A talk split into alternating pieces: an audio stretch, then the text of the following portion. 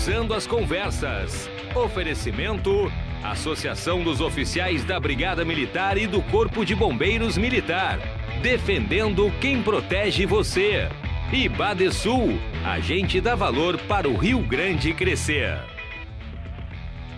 Boa noite. Estamos começando mais um programa Cruzando as Conversas da RDC.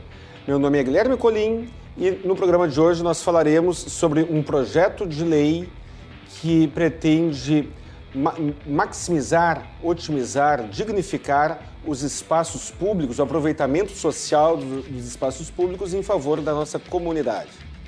O programa Cruzando as Conversas, Cruzando as Conversas é um oferecimento da Associação dos Oficiais da Brigada Militar e do Corpo de Bombeiros Militar, defendendo quem protege você.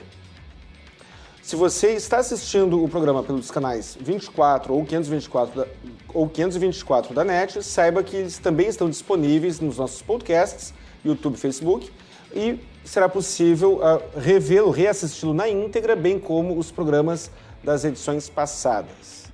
Mas vamos lá, muito bem.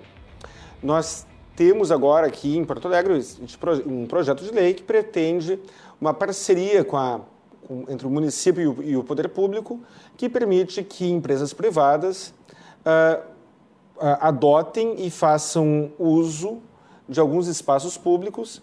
E nós, então, uh, teremos para o debate, para a conversa de hoje, o vereador Alexandre Bobadra, do PSL, o diretor de marketing do Cindy Lojas, Carlos Klein, aqui no estúdio, e via online o João Melo, o senhor João Melo, diretor do Conselho Fiscal da Abrazel do Rio Grande do Sul. Muito bem, no, neste primeiro momento aqui eu gostaria que, a, que os presentes se, se apresentassem e fizessem um pequeno resumo sobre a sua percepção quanto a este, este projeto. Uh, gostaria de iniciar aqui com o vereador Alexandre, Alexandre Bobadra. Bobadra, o que, que em resumo, o que, que tu teria e, por favor, né? Boa noite aos... Boa noite aos... Tá, tá, tá, ouvindo bem? Sim, sim. Boa noite aos telespectadores da RDC TV. É um prazer estar aqui. Já vim algumas vezes. Esse projeto, essa lei é, é, que altera a Lei 12.583, esse projeto é do vereador Mauro Pinheiro, em parceria comigo, com a vereadora Fernanda Bart, com o Ramiro Rosário e com a comandante Nádia. A finalidade é que nós possamos ocupar os 18 viadutos de Porto Alegre com, em parceria com, as, com empresas né, que util, possam utilizar esses viadutos para fins comerciais. Então, na verdade, Porto Alegre tem um milhão e meio de habitantes. E é humanamente impossível a, a, a nós monitorarmos todos os cantos da cidade ao mesmo tempo, ou o poder público está em todos os lugares. Então é necessária essa parceria do público com o privado, que vá ao encontro do interesse público. Então, por esse projeto tão importante que certamente vai amenizar, sim, essa crise urbana que vive a cidade de Porto Alegre, essa crise histórica. Nós falaremos também uh, sobre, junto com esta pauta, é óbvio, uh, a consequência dela, que é a busca pela prosperidade, a retomada da economia pós-pandemia, no cenário pós-pandemia, uh, como uh, reconstruir, como uh, recuperar o prejuízo. Então, Carlos, Carlos Klein, a palavra é tua. Muito, muito obrigado pela presença, né? Muito obrigado pela, pela contribuição. E, por favor, qual é a tua consideração sobre isso? E até a gente vai, vai avançar mais, né? Sim. Mas a tua posição sobre o, a, a tua percepção quanto aos efeitos desse projeto, desse projeto de lei e tudo mais que nós temos. Boa noite, Guilherme. Boa noite, vereador. Uh, prazer né, estar participando aqui do programa, cruzando as conversas. Uh, o Cindy Lojas Porto Alegre enxerga com muito bons olhos essa medida, esse projeto da, dos, dos vereadores, né, para embelezar, cuidar da cidade, né, que uh, faz com que as pessoas vivam melhores e que elas possam ter encontrar um ambiente mais adequado aí de, sobre, de, de vivência né? e de troca de experiências. Então, estamos uh, sempre, o Sr. Jorge sempre foi muito parceiro da, da prefeitura parceiro da Câmara de Vereadores, né, para otimizar o, os espaços públicos e estamos aí, né, mais uma vez, à disposição para uh, entrar nesse projeto aí, participar e também abordar aqui como é que está sendo aí a retomada da economia depois desse um ano e meio, um pouco mais de um ano e meio de pandemia, né, ver como é que a, quais são as perspectivas aí que são, são boas para final de ano e para os próximos meses. Muito obrigado. obrigado. João Melo, um dos, senhor João Melo, um dos setores que mais sofreu durante a pandemia foi o setor dos restaurantes. Então, agora nós ouviremos. A... Ah, muito obrigado pela participação também, seja bem-vindo ao programa. E, e, nós agora ouviremos algumas breves considerações iniciais do diretor, da, do diretor do Conselho Fiscal da Abrazel, do Rio Grande do Sul, e dono de um tradicional restaurante aqui de Porto Alegre também. Senhor João Mello, a palavra é sua. Sim, é um prazer estar na companhia de todos aqui, Guilherme, o vereador Bograda e o pessoal do Cid Lojas, que a retomada é uma das formas mais importantes de se recuperar o que está acontecendo e o projeto é muito importante também por isso. O, o, o projeto busca qualquer, qualquer atividade, qualquer ajuda ao empreendedor nesse momento é bem-vinda, seja num espaço público, seja num espaço privado, aonde tiver condições de exercer a sua atividade e recuperar um pouco do, do prejuízo que ele teve durante esse período de pandemia, ajuda bastante. Então, eu vejo com bons olhos o projeto e acho que é importantíssimo para a nossa retomada. Como é que foi para o setor dos restaurantes? Pergunta parece boba, né? É óbvio que não foi nada bom é, no período de pandemia. O setor de restaurantes foi arrasado, né? Mas, mas é um assim... Setor, é um dos setores que sofreu quase tanto quanto o setor de eventos. O setor de eventos sofreu um pouco mais ainda.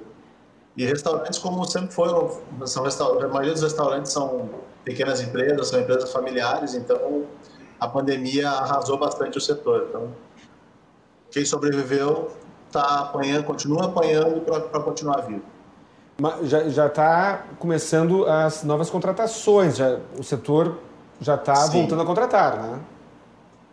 Sim, o setor é um dos setores que volta a contratar com tudo, bastante força, mas ainda tem, se tem o peso muito grande de empréstimos que foram feitos, endividamentos que foram feitos para poder manter a empresa viva, né, a saúde da empresa. Então, esse peso ainda de parcelas em atraso, de impostos em atraso, refinanciamentos, investimentos, então é, um, é uma, uma situação bem delicada.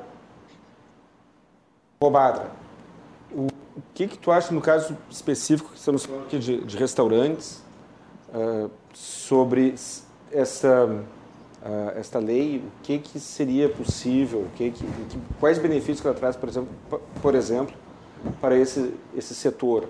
Para a sociedade a gente sabe, espaços públicos melhor atendidos mas aquele empresário do setor de, de restaurantes, ele teria alguma algum benefício, alguma vantagem, alguma alguma motivação a mais em fazer uso desta lei dos espaços públicos? Com certeza, porque, repito para ti, são 18 viadutos na nossa cidade. E muitas vezes o empresário, além de estar preocupado com a, com a sua empresa, uh, uh, com a questão da administração da empresa, compra da mercadoria, eh, especificamente sobre a questão de, de alimentos, tá? Tem que comprar o alimento, o alimento é perecível, tem que armazenar o, arma, o, o, o armamento. O armamento. Está acostumado com a, Tem que armazenar o alimento, né? Uh, com o, o descarte, a limpeza, a questão da higiene. Então, tudo isso é complexo, não é fácil. Né? Ele tem que arcar com o custo funcionário, com os tributos, e com as licenças. E muitas vezes o empresário, durante muitos anos, ficou à margem da lei. Então, uma, da, uma das coisas importantes que fez aqui em Porto Alegre é que mandar um abraço muito especial para o nosso secretário de Desenvolvimento Econômico, meu amigo Rodrigo Lorenzoni, e para o vice-prefeito Ricardo Gomes. Nós praticamente abolimos as taxas de alvará em Porto Alegre. Né? Então, isso flexibilizou muito o, o, a utilização de espaços comerciais na cidade, ficou melhor para o empresário. Só para a gente ter uma ideia, a van ela ficou esperando mais de 20 anos a terminar a, a concessão das licenças para poder construir aí uh, essa importante loja na zona norte da cidade. E a Van recebeu mais de 120 mil currículos só para aquela loja ali. Então, então Van, loja de varejo. Sim. A, a, na verdade, para quem não conhece a Van, a Van é uma loja uh, que ela vende por, em varejo, mas também vende uh, gênios alimentícios, né? Uh, já fosse na Van uma vez? Já. Não, não, tu, tu gosta? Tá? E nessa zona sul da zona norte? Não, eu fui na Van, mas não aqui. É muito legal lá, um espaço muito interessante, bem iluminado, um espaço muito bacana. E lá também vende gêneros alimentícios, inclusive lá tem restaurante. Começou a vender agora, durante a pandemia, né? Antes não vendia. Não, já faz algum tempo já. Para quem, é, quem é, por exemplo, na, na van, principalmente em Santa Catarina, ela já, já, vendia? já, já utilizar. Bom, mas a, a, respeito sobre o setor de eventos, tá? Nós a Prefeitura de Porto Alegre, juntamente com a base aliada dos seus vereadores, nós baixamos o imposto de 5% para 2% do SSQN para o setor de eventos. Então isso é uma, uma melhora considerável, porque ameniza né, o, o custo do empresário. Ainda sobre a questão da adoção de espaços públicos dos 18 viadutos da cidade de Porto Alegre. Ora bolas, eh, as pessoas querem estar, querem conviver num ambiente iluminado, limpo, organizado, com um bom cheiro, que não tenha lixo no chão, higienizado, onde tenha segurança. Né? Então essa parceria do poder público com a iniciativa privada é sensacional. É condição sine qua non para o desenvolvimento da nossa cidade. Então, ele, esse projeto ele teve apoio de 19 vereadores. Alexandre, né? desculpa te interromper. Claro. Uh, você que está em casa, por favor, fique à vontade para mandar mensagens pelo YouTube, pelo Facebook. O programa é feito para você. E aqui, outra coisa, Alexandre, a gente tem que alertar: quem manda aqui não é a produção. Claro. Quem manda aqui é a audiência. A, a, produção manda em mim. Eu sou obediente com a produção, mas quem manda mesmo é a audiência. Já começou aqui um, uma pergunta que uma pergunta provocativa uh, sobre os moradores de rua uhum. que hoje fazem uso dos viadutos desses espaços para infelizmente, para suprir a ausência de habitação. A prefeitura tem alguma, alguma solução, algum destino, alguma uh, proposta para esse problema? Tu te importaria de me dar o nome da pessoa que mandou a pergunta? Foi tem anônimo? É, é, é, quem quiser botar o nome, bota, tá. senão... Tá. Uh, uh, até quero fazer aqui uma, uma, um pedido. Quem quiser seguir a RDC TV, nos nossos canais do Twitter, do Instagram, do Facebook e também do WhatsApp 51 9894. Mande suas perguntas e questionamentos aqui RDC TV. Em primeiro lugar, quero parabenizar quem mandou essa pergunta. Pergunta muito inteligente e pertinente, que vou responder ela com muito prazer. Amanhã, 13h30 da tarde, eu tenho uma reunião com a, com a Kátia Lara, né, que é a presidente da FASC, que faz um brilhante trabalho lá de acolhimento dos moradores de rua. Né? A FASC tem assistentes sociais, psicólogos, advogados, pessoas que, que auxiliam, que amenizam as dificuldades das pessoas em vulnerabilidade social. Tá? Sobre a questão dos moradores de rua. Né? É fato, quem anda nas ruas da cidade, eu que ando de ônibus, lotação, bicicleta, ando de carro, corro, é difícil, por exemplo, agora eu que moro no centro de Porto Alegre, sair aqui da RDC TV, passar por, nas, por uma, pela sinaleira e não ser abordado por um morador de rua numa sinaleira. Eu jogo contigo de. Se eu parar em 10 sinaleiras, em 10 sinaleiras eu vou ser abordado. Isso. Né? Ou o pessoal oferecendo um, jornal, né? ou oferecendo um mandolate, ou pedindo dinheiro. Ou uma placa. Ou, dizendo... ou uma placa pedindo para comprar alguma coisa. Ou o cara fazendo um balabarismo com, uma, umas pedras na mão. Isso é perigoso. Né? E claro que essas pessoas precisam de atenção. E a, e a FASC faz um trabalho muito bacana nesse sentido. Só que muitos moradores de rua não querem utilizar os abrigos, né? Porque lá nos abrigos tem regras. Tem horário, 10 horas desliga a luz e vamos dormir, né? 7 horas da manhã, pessoal vão acordar, vão tomar café e vão produzir. Então nos abrigos tem regras, assim como na sociedade em geral, isso é fato, isso é natural. Né?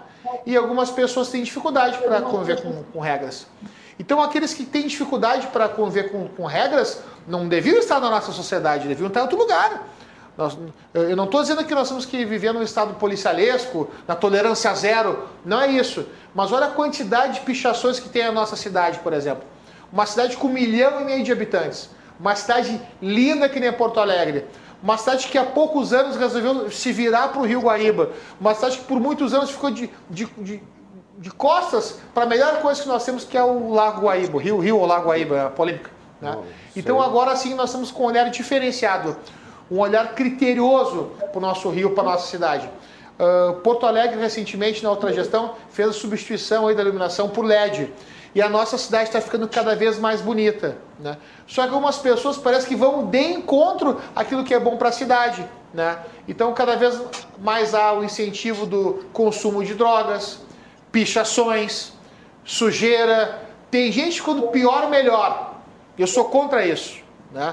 Porto Alegre tem sim um espaço para acolher os moradores de rua, um espaço digno, um espaço muito bonito. Só que quem for recolhido para esses albergues tem que conviver com regras. E regras foram feitas para serem cumpridas. Tem albergue para todo alguns... mundo? Com certeza. Se todos quiser, aceitarem as regras dos claro albergues. Claro que tem, claro Tem para todo mundo? Com certeza. Tem. Por exemplo, assim, agora na época do, de frio, onde se causou, onde um, veio uma massa de ar polar muito perigosa para Porto Alegre, uh, o Internacional gentilmente aí apresentou o, o, gigantinho, né, para poder acolher essas pessoas. E a FASC, com a, com a diretora Katia Lara e o secretário Guinter e a Prefeitura de Porto Alegre, com o gabinete da primeira-dama, com o auxílio também uh, da Câmara de Vereadores, Fizemos um trabalho coletivo muito bacana aí, em parceria também com a anistia privada, e nós acolhemos os moradores de rua no Gigantinho. E isso foi um aspecto muito positivo. Então tem espaço para todo mundo, mas as pessoas têm que conviver com regras, não com aquele ditado, quanto pior, melhor. Eu vou fazer aqui uma pergunta, a mesma pergunta para ambos. Para o Carlos Klein e para o João Melo. Quer, quer responder primeiro ou quer, não, quer, esperar, pode, quer, quer esperar o colega responder? Pode deixar, pra... já falei primeiro antes, deixa ele...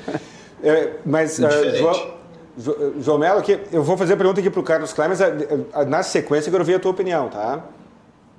Qual é a disposição do Sim de Lojas e do comércio varejista em geral de adotar esses, esses espaços e quanto eles estariam dispostos a, a investir nessas. Não sei se é possível chamar de benfeitorias ou preservação, mas investir nesse projeto.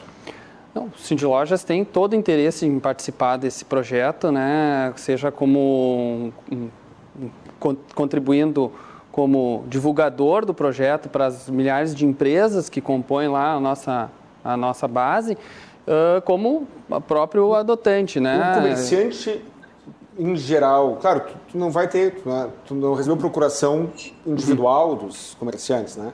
Uhum. Mas, pelo teu palpite, os comerciantes se empolgam, se empolgarão com isso? Sim, uh, todas as iniciativas que, que partem aí do setor público para a adoção de praças, de parques e de qualquer espaço, a gente pode ver que o comerciante está sempre presente nesses espaços e uh, participando para embelezar a cidade, para deixar a cidade mais harmônica, espaços abertos de convívio entre as pessoas, porque uma cidade mais bonita e mais harmônica e que tem espaço para receber as pessoas para uh, fazer encontros, uh, esportes, né? E só a questão do embelezamento mesmo da cidade proporciona né, uma cidade mais saudável, né? Uma, uma cidade mais alegre, mais feliz, as pessoas vivem melhor e, e as pessoas que vivem melhor consomem melhor. Tem as pessoas aqui também, retém, né? exatamente. O Porto Alegrense ele vai gastar dinheiro no, no litoral, no final de semana, o Porto Alegrense de, de classe média, vai para o litoral e muitas vezes ele tem coisa para fazer aqui no final de semana. A hora do Guaíba ali é um exemplo. Sem dúvida. Tem o que fazer, né? Momento que a cidade resolveu investir nisso, a, a, população aderiu e é claro que o varejo ele não pode se furtar de participar dessa, dessa iniciativa, né? Uh, mas, claro, está em fase de projeto. É óbvio que o Cindy Lojas precisa analisar de que forma uh, efetivamente pode contribuir, mas, uh, assim como tantas outras iniciativas, o Cindy Lojas é parceiro aí da, dessa, desse, desse projeto dos vereadores e da Prefeitura de Porto Alegre. Na, ali na Orla do Guaíba, acho que foi o, o Uber né, que adotou um... fez uma adoção, não, não dos moldes desta lei, mas... Uhum uh, participou ali com uma adotando um pedaço. Adotando Sim, um mas na outra administração ainda. Na Sim. outra administração foi, foi a plataforma do Uber, né? Isso. Então, né, como existe uma, uma questão de marketing aí e como existe um interesse social, nada mais justo do que nós prestigiarmos e reconhecermos aqueles que o setor privado que adere a esses projetos, né? E o, o Uber, independente de alguns criticarem ou não, pelo menos que se reconheça que ele, em algum momento, uh, uh, fez um gol quando uh, fez um investimento em propaganda, mas também em benfeitorias na hora do Guaíba. João Melo, tuas considerações sobre isso? O pessoal do restaurante, setor de restaurante, está empolgado nesse projeto ou qual é o teu palpite? Acreditamos que sim, porque onde tiver um ponto de gastronomia, onde tiver um ponto de encontros de pessoas indo e vindo, isso fomenta muito a alimentação, a gastronomia e é muito importante isso para uma cidade. Uma cidade de Porto Alegre tem uma cultura gastronômica riquíssima, mas pouco explorada. E isso isso vem, a, vem de encontro à necessidade do setor, né, de retomada, de busca de novos lugares, de novos pontos comerciais. E acredito que os nossos associados teriam muito interesse também em, em aproveitar lei, a, essa lei. Né? Ali no, no, na Orla, no Cais Embarcadeiro, na, naqueles arredores ali, uh, ficou muito bonito, né? Claro, bonito ou Sim, feio é, é subjetivo. Os meus olhos ficou maravilhoso. Qual é a, o resultado? O pessoal daquele, daquele, daquele, daquela área ali uh, está tendo, encontrando resultado compatível com, com o que esperava? Sim, eu acredito que sim. A gente não tem dados abertos ali específico por setor, né, por, por, localidade Porto Alegre, mas é uma, a gente vê que a região está muito bonita, o centro histórico todo está sendo, tá sendo mexido, está sendo provocado para ser alterado, para ser melhorado, né? E isso com a Orla Nova, com a primeira parte que foi inaugurada na gestão anterior, com a parte agora que está vindo. Então, tem um turismo, um turismo local, um turismo regional aqui, de, da volta de Porto Alegre, que está começando a frequentar o centro histórico. E isso está sendo incrível, está sendo fantástico. Porto, o Porto Alegrense redescobrindo sua cidade, né? Valor, gastando o dinheiro dele aqui, né? O, durante a pandemia teve uma mortalidade alta no setor empresarial da gastronomia. Uh, há Sim. quem diga que foi em torno de 30% a 40% estão, do, dos estabelecimentos estão uh, ou falidos ou quase falidos, em torno de 30% ou 40%. Sim. Tu. Primeira pergunta, tu confirma uh, esse percentual? Segunda pergunta... Sim, muitas, muitas... É por aí mesmo o percentual? Muitas casas clássicas. Como é que é? Muitas casas clássicas de Porto Alegre deixaram de trabalhar. E não vão conseguir reabrir? Muitas não. E, e, a substituição por outras, na tua opinião, Sim. É, o mercado já está apto a ter essa reciclagem? É, é lamentável para aquele empresário que não conseguiu, aquele empresário específico, ele não conseguiu sobreviver. Mas aquele espaço, se ele for Sim. substituído por outro do mesmo ramo, a sociedade, a comunidade, a economia vai trocar um pelo outro. É, é triste, mas para a sociedade essa substituição é menos, menos pior, né? Sim, é melhor deixar um, um, ter, um, ter um, algo novo em um local que era um restaurante, um novo restaurante, uma nova casa com uma nova proposta. E Porto Alegre está vivendo muito isso, né? A gente tem visto casas novas aparecendo, casas novas surgindo, dando lugar. Claro, é muito triste ter uma casa clássica, um restaurante antigo sendo fechado sendo deixando de existir, mas às vezes, às vezes é um negócio muito do próprio empresário, né, do dono, que está ficando com mais idade, não tem para quem não tem continuidade no negócio, então ele aproveitou. Muitos aproveitaram a pandemia também e encerraram as portas, mas muitos quebraram também. A grande maioria quebrou.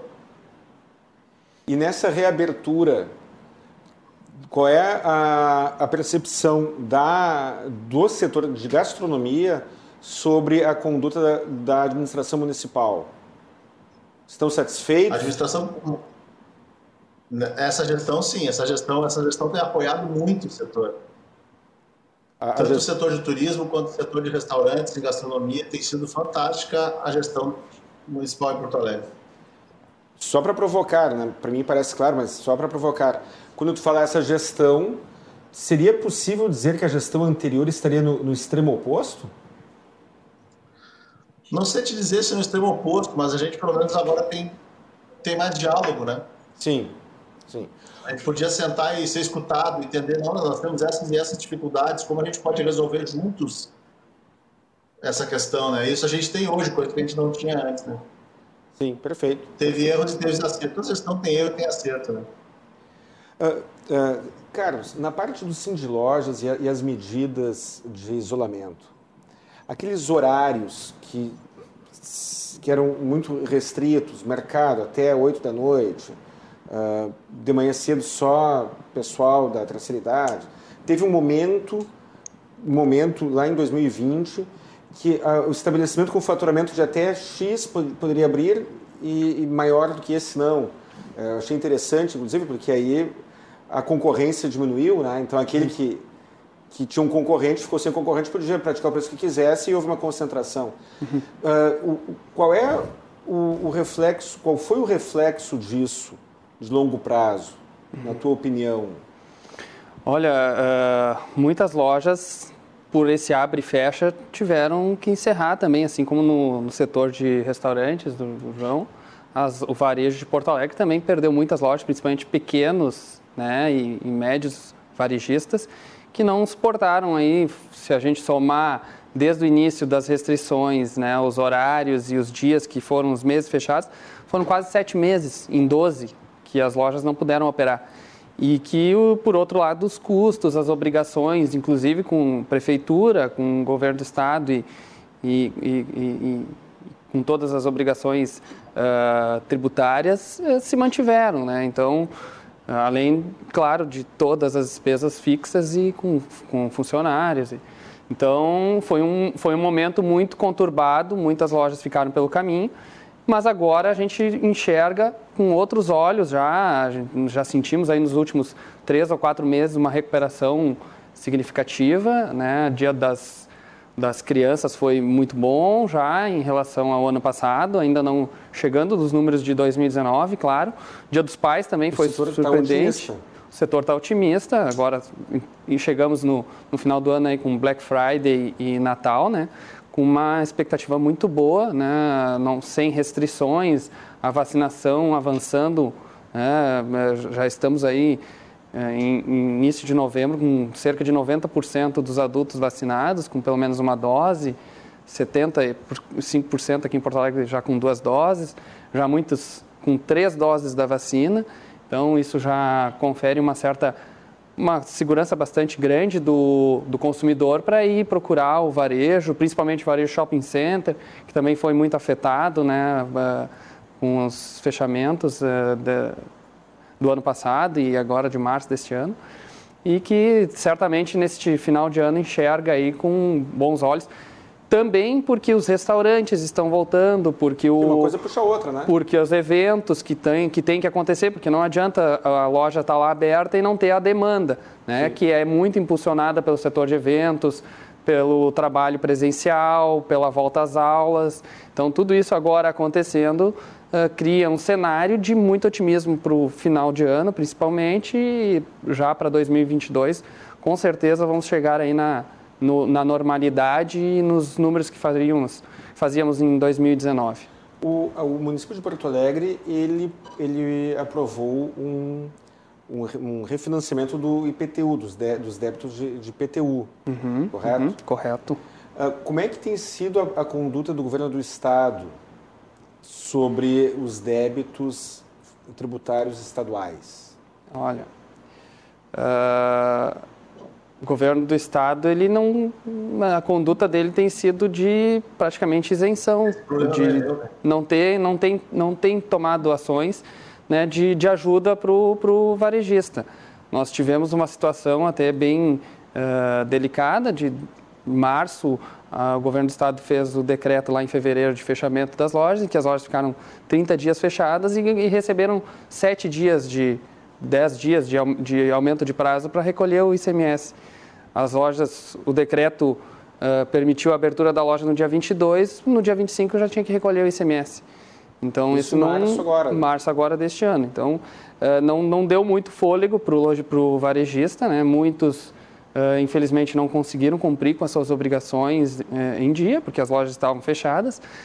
embora a gente receba do, do consumidor o, o, dinheiro do tributo e precise só recolher para o Estado, existe toda uma dinâmica de varejo que a gente precisa cumprir obrigações, a gente compra esperando vender e quando não vende o dinheiro fica no estoque e, e mesmo assim a gente precisa bancar o tributo. No caso da DIFA...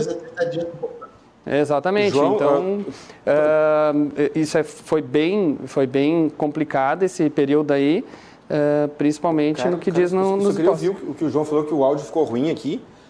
Só, só, vamos dar, dar uma Sim, parte. João, o que, que, tu recebe, falou? O cliente, o cliente, nos paga, mas a gente recebe 30 dias depois, em muitos casos. Né?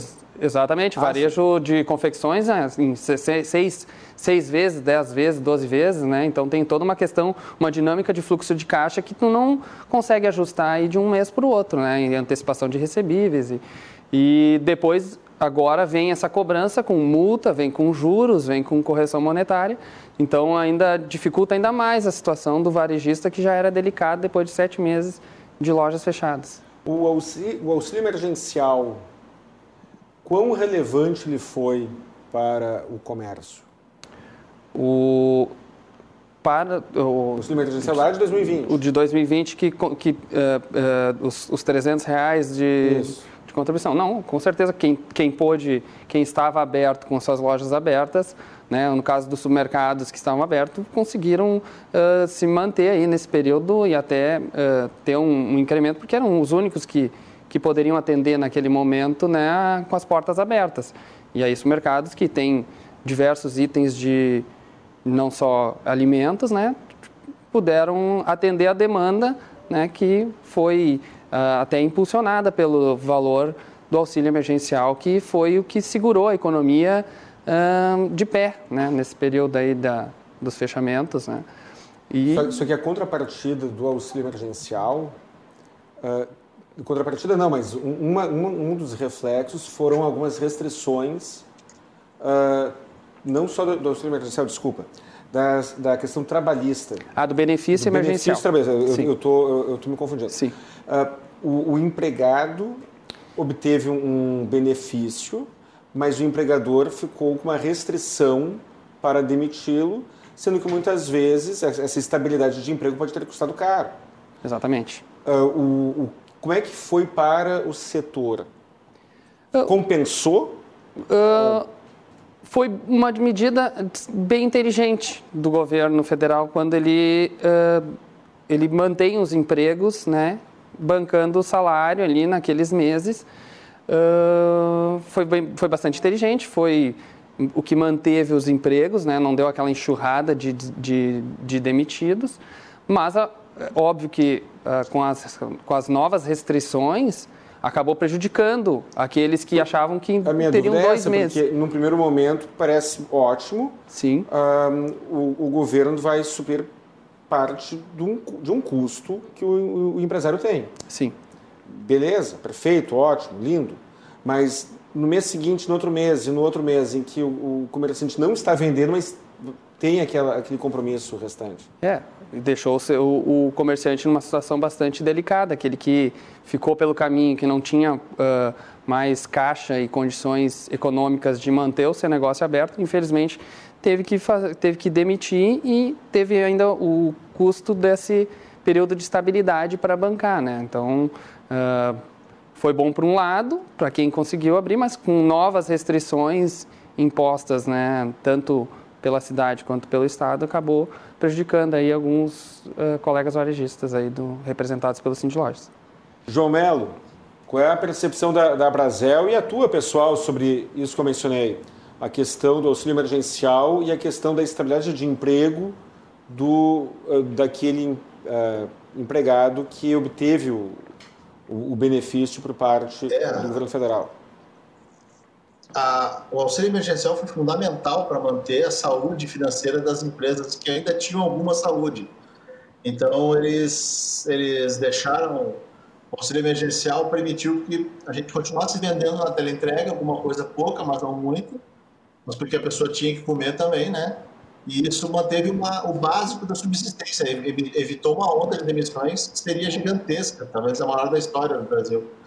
E os auxílios que o governo deram, eles deram auxílio de folha de pagamento, eles deram financiamento para isso, deram prorrogações de impostos e, e mais, mas muito, muito do governo federal. O governo do estado pouca coisa veio. Muitos, muitos financiamentos que a gente tentava conseguir com bancos para para folha de pagamento, para outros e para o Pronamp, que foi, foi um crédito que veio muito para as empresas, né? Alguns bancos estavam exigindo negativas do Estado. Como é que eu vou conseguir negativas do Estado se eu estou atrasado com os impostos, né? E, então foi uma, uma situação um pouco complexa. Assim, aí é o cachorro correndo atrás do rabo. É, é, e graças a Deus, graças a isso que o governo federal nos ajudou muito né, nesse sentido. Alexandre, Podia ser melhor? Sim, poderia sempre ser melhor, mas, é assim, sempre mas pode. ajudou muito. Alexandre, eu, eu sei que a gente está falando aqui, tu veio com a pauta da, do projeto esse dos espaços públicos. Eu até, mas eu, eu gostaria de ouvir a tua opinião sobre o que falamos aqui também. Eu queria atravessar a, a, o diálogo do, do, meu colega de bancada aqui, mas uh, o que eu noto assim, ó, é, eu, não, eu não quero politizar esse tema tão delicado, né? mas o fecha tudo da esquerda nos quebrou. O, o índice geral de preço passou de 30%, o preço dos produtos dispararam né, e a conta veio agora. O governo federal vai conseguir passar o, o auxílio emergencial, agora mudou o nome para Mais Brasil, né, para 400 reais. Isso vai dar um up na nossa economia, né, para aqueles que mais precisam. Né. Agora que o comércio está voltando, está tá conseguindo reagir a todas essas dificuldades, nós somos, somos a favor de acabar imediatamente com o uso da máscara. Na verdade, tu falasse que é 75%, 83% das pessoas já tomaram a segunda dose em Porto Alegre. Tem gente Porto Alegre que tá ganhando, já vendendo máscara, hein? Porto Alegre é a, é a, capital que mais vacinou no Brasil. Quero mandar um abraço muito especial para o nosso secretário de saúde, Mauro Esparta, meu amigo, por excelente trabalho dedicado. Porto Alegre é a capital que mais vacinou. Eu, por exemplo, tinha o Grenal domingo. Até um abraço muito especial para os nossos amigos gremistas. Se não fosse o, o Inter só é grande graças ao Grêmio. Né? Então o Grêmio é com certeza a segunda maior força futebolística do Rio Grande do Sul ali. Um pouquinho acima do Juventude ali, mas é importante também. né? Brincadeira. Uh, mas eu não consegui no Grenal, não consegui comprar ingresso. Apenas 50% da capacidade. Então milhares de pessoas queriam no Grenal e não conseguiram. Elas queriam pagar ingresso, queriam consumir, quando a sociedade começa a consumir, falando óbvio, né? Mas que nem meu amigo Jonathan está ali na, assessorando aqui, me conhece há alguns anos, o óbvio tem que ser dito. Então, quando as pessoas vão consumir, gera imposto, gera tributo. E o tributo é para investir em saúde, educação, segurança e programa de desenvolvimento. As pessoas saem às ruas porque elas têm que ter a sensação de segurança. Mas não só a, a, a segurança física, mas a, máscara, mas a, a segurança da sua saúde. Alexandre, né? Alexandre, e a máscara especificamente? O que, que ela, a máscara, estou falando, não o resto. Uhum. O que, que ela prejudica? Oh, com certeza as pessoas ficam, uh, ficam tímidas, ficam tolhidas. Né? Eu acho que o ápice da pandemia já passou. Né? Foi uma desgraça mundial, com certeza, isso é inegável. Né? Não, não existe essa de negacionista. A pandemia foi terrível para o mundo todo mas entendemos que ela já passou, já era. Nós temos que abolir o de máscara, acabar com as restrições, voltar com o nosso comércio. Que engraçado, tenho certeza que quando vier o carnaval em fevereiro, em fevereiro o carnaval esse ano, né? Primeiro de ah, março. Oi? Primeiro de março. Primeiro de março. Ah, acabou a pandemia. A academia vai terminar. A pandemia vai terminar no dia 28 de fevereiro, quando começar o carnaval.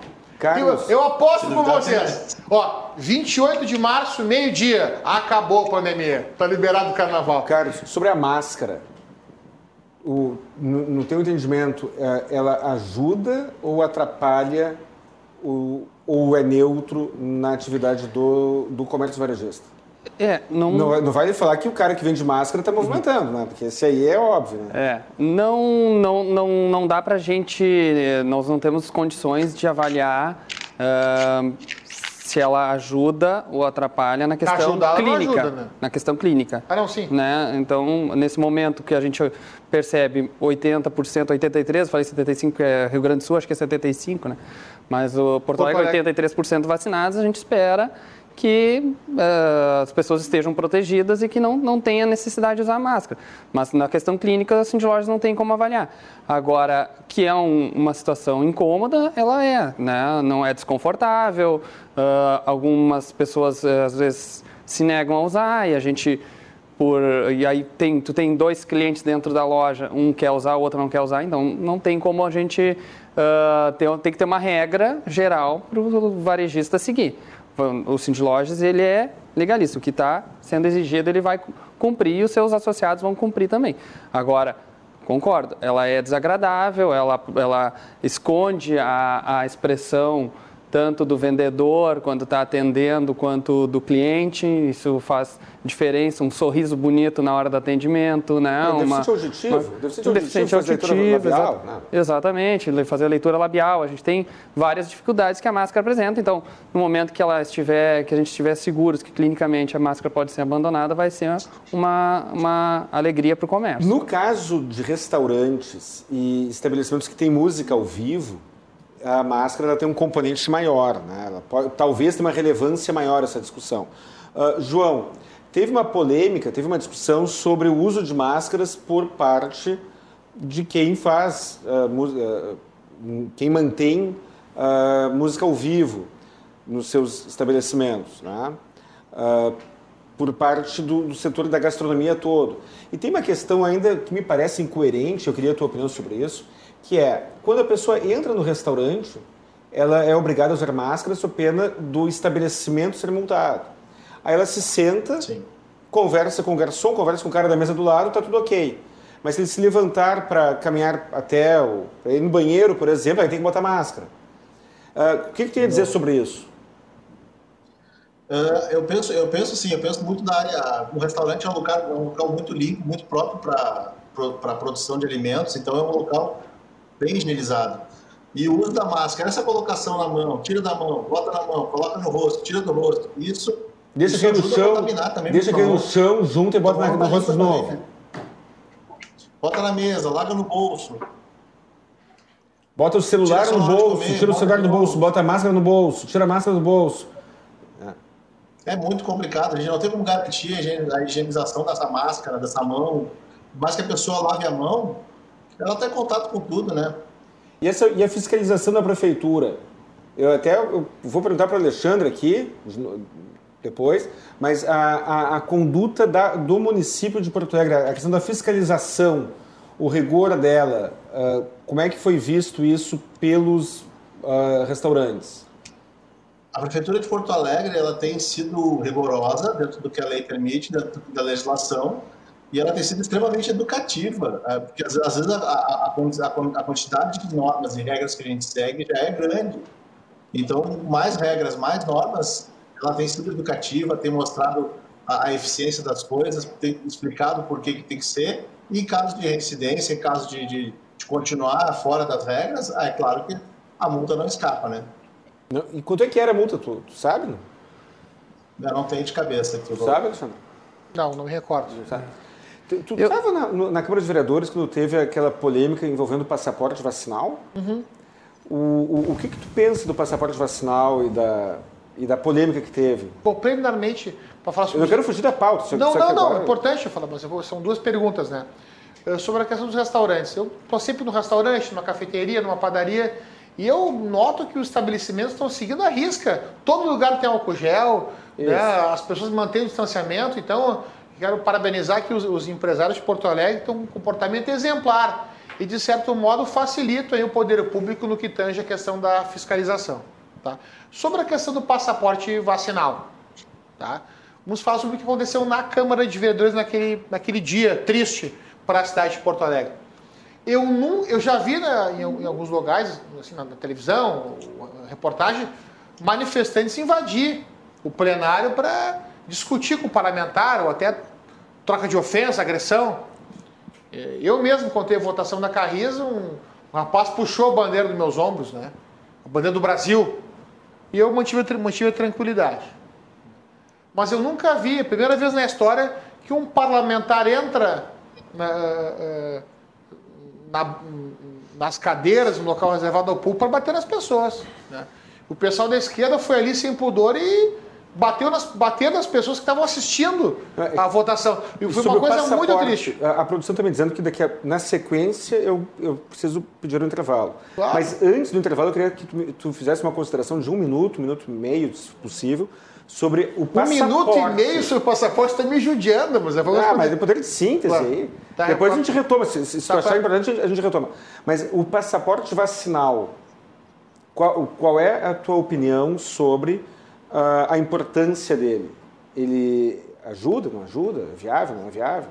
Olha, é- é polêmico. Essa questão do passaporte vacinal é uma questão polêmica. Porque eh, não só pela questão do Covid-19, mas nós temos aí eh, outras doenças aí infecciosas que são muito piores que o Covid-19. A questão, por exemplo, da hepatite é altamente contagiosa e, e mata milhões de pessoas em todo o mundo. né? Acho que é uma questão polêmica que a gente pode debater aí no próximo intervalo. Ah, perfeito. Então tá bom. Ah, você agora tem um, dois, três minutinhos para tomar aquela água, para trocar uma, uma ideia com seu marido, sua esposa, seu companheiro, companheira. E logo estaremos de volta. Não mude de canal.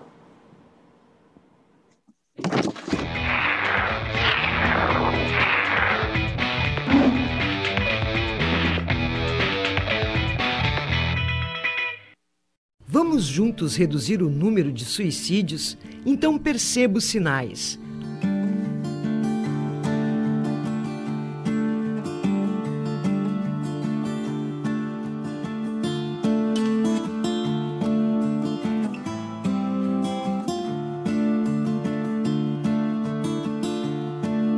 Ouça, leve a situação a sério, pergunte sobre tentativas anteriores, ganhe tempo, remova armas, cordas e remédios. Comunique familiares e encaminhe aos serviços de apoio.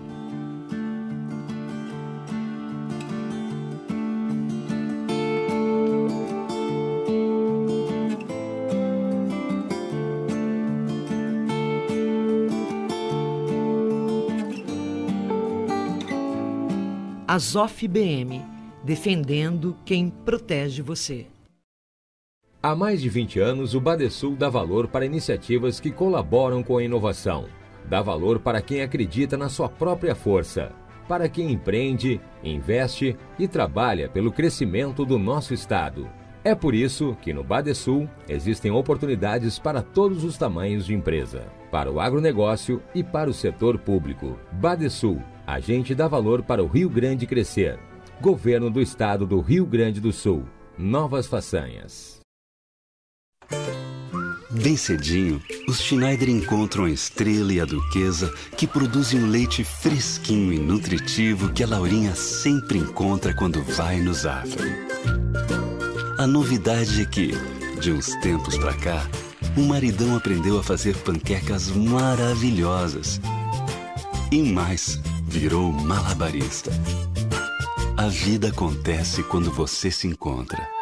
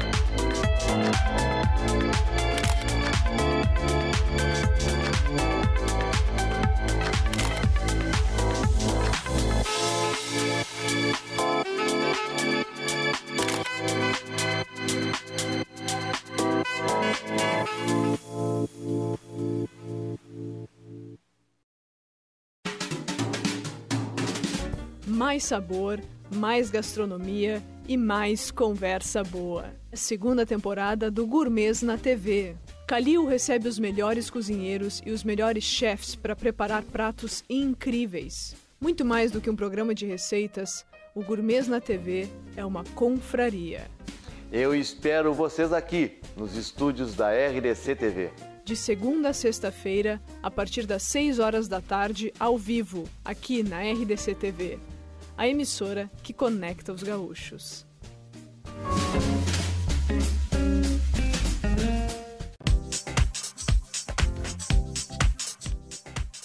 Gourmet na TV. Oferecimento: todo mundo tem aquele momento que é só seu. E União é para todos eles.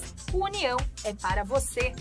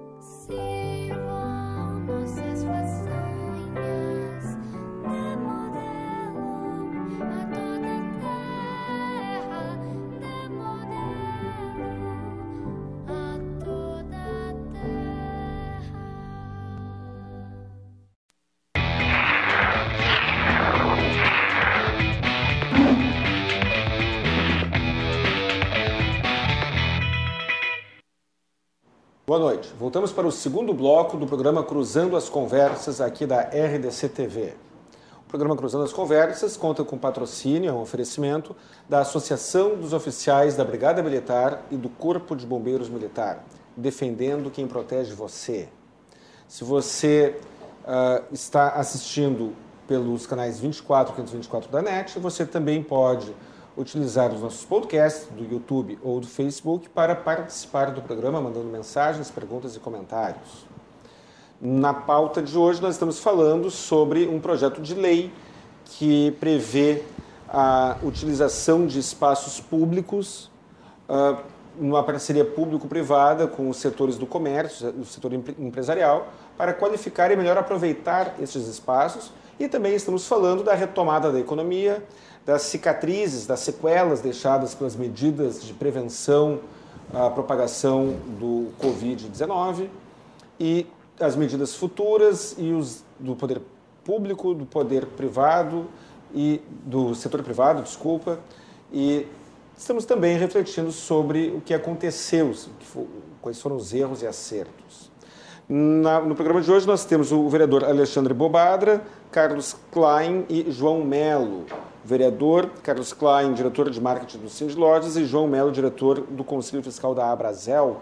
E no final do primeiro bloco, a palavra estava com o vereador Alexandre Bobadra, que estava comentando sobre o passaporte vacinal, sobre as suas a sua potencial, seus potenciais benefícios ou não. Então, Alexandre, te devolvo a palavra.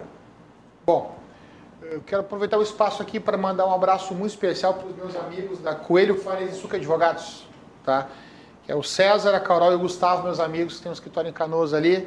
Coelho Farias e Suca Advogados, excelentes profissionais aí que atuam na área de direito civil e de trabalho ali em Canoas. Vamos lá, sobre a questão do passaporte vacinal, tá? O presidente Jair Bolsonaro tem uma habilidade muito grande, né, de fazer história. Pela primeira vez na história do nosso país, a CUT, uh, as centrais sindicais estão exigindo que os empresários mandem embora os trabalhadores que não quiserem apresentar o passaporte vacinal. Isso é surreal! Porque eu que durante 12 anos fiz parte das entidades de classe da segurança, da segurança pública, né? 12 anos, na brincadeira, conheço o movimento sindical, eu nunca vi isso na minha vida. As centrais sindicais estão exigindo que o presidente Jair Bolsonaro deixe, né, ou exige, exige que os empresários mandem embora aqueles que não apresentem o passaporte vacinal. Isso é incrível, nunca vi na história. E o ministro Onyx Lorenzoni, de forma heróica, matou no disse não. Vocês não vão mandar embora quem uh, não quiser apresentar o passaporte vacinal. Né? Porque, claro, nós temos a... Eu sou a favor da vacina, né? Mas acho que as pessoas têm que ter o direito à sua liberdade livre escolha. Né? Isso vai ao encontro do Estado democrático de direito. E logo a esquerda, que, que sempre prega, prega liberdade, faz e acontece, nesse momento agindo de forma unilateral. Inclusive, nesse projeto de lei aqui, os 10 votos contra a cidade foram da esquerda. O PCdoB, o PSOL, o PT votaram contra a cidade.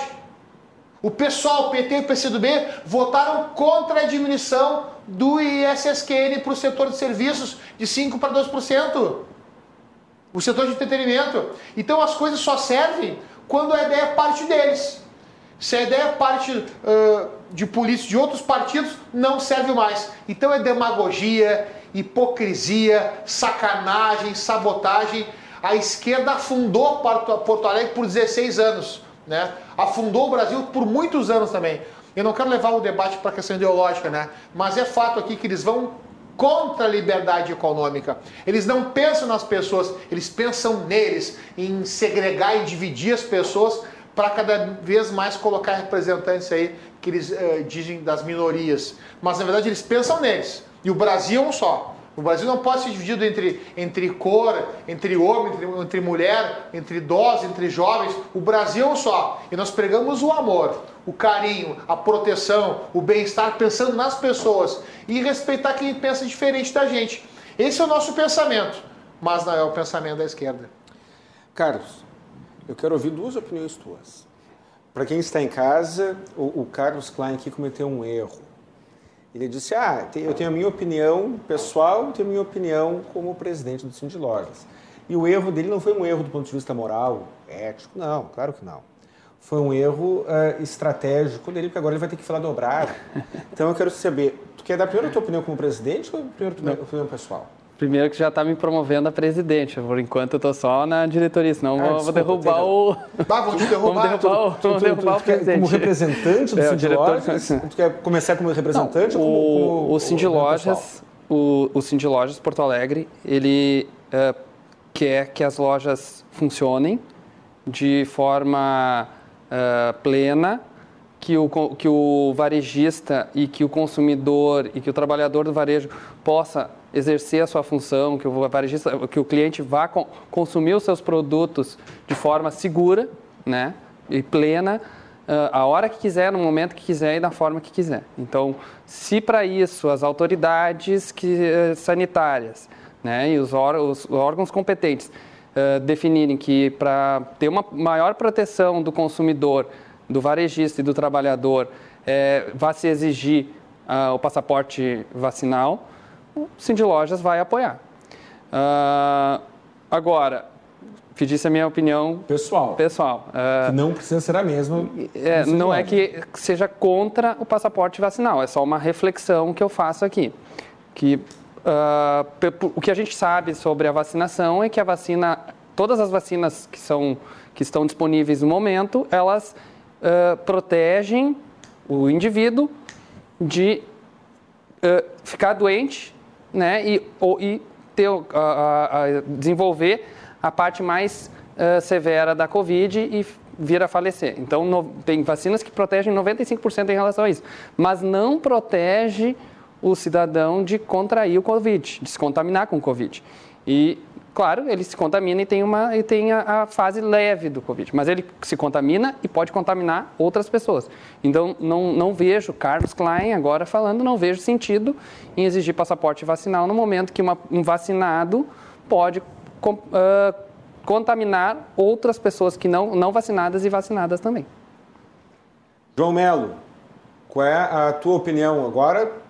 Tu te ralou, né? Qual é a tua opinião pessoal e qual é a opinião da Abrazel sobre o passaporte vacinal? Simples. Uh, o passaporte não garante que a pessoa está protegida. O passaporte garante que ele tomou a vacina e. Não garante, não garante que ele vá, que ele, que ele vá, que ele não vá contrair, que ele não vá transmitir a Covid para outras pessoas.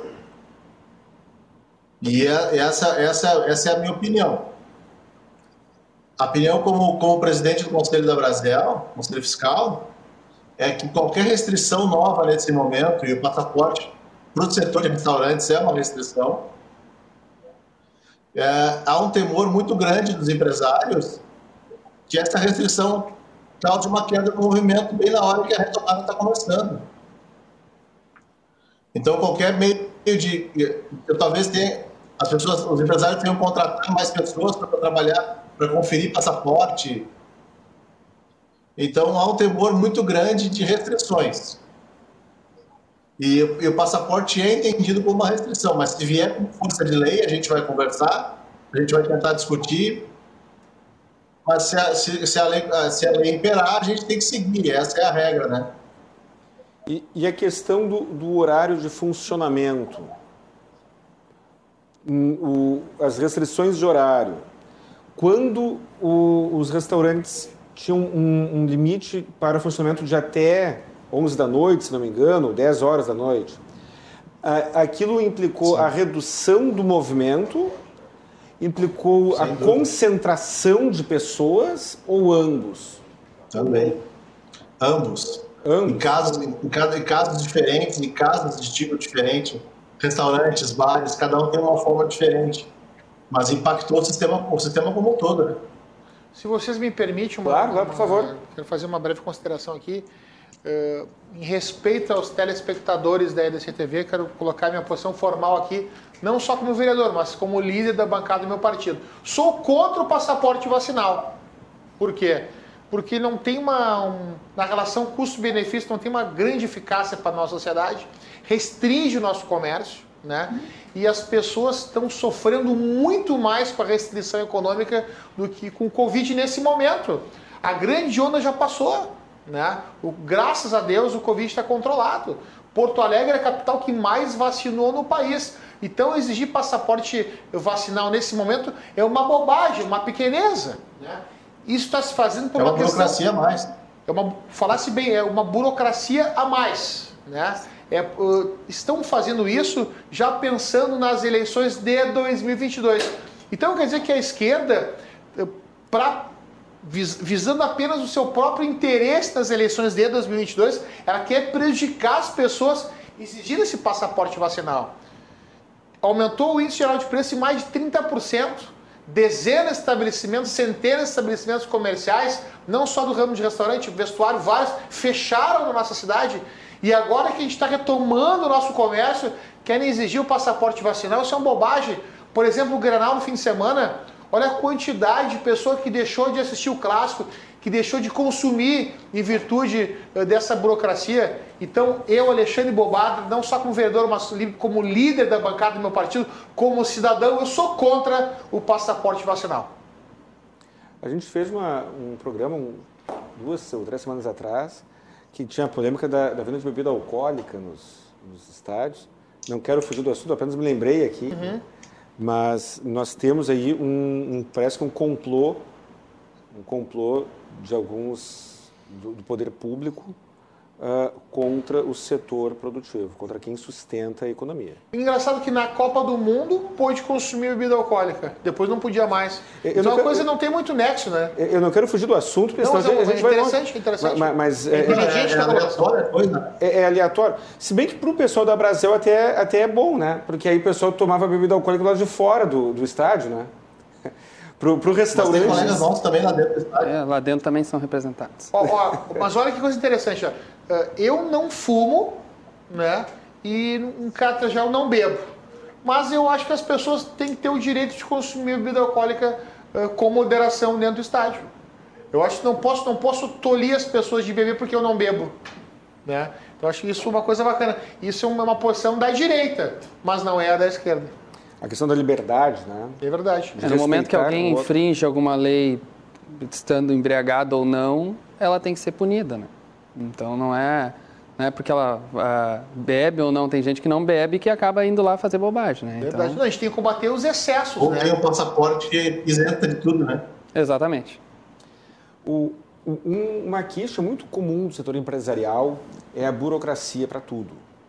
É, é, muito comum o, o empresário uh, ter muita facilidade exemplos de licenças contraditórias, requisitos incoerentes, uh, indas e vindas. Né?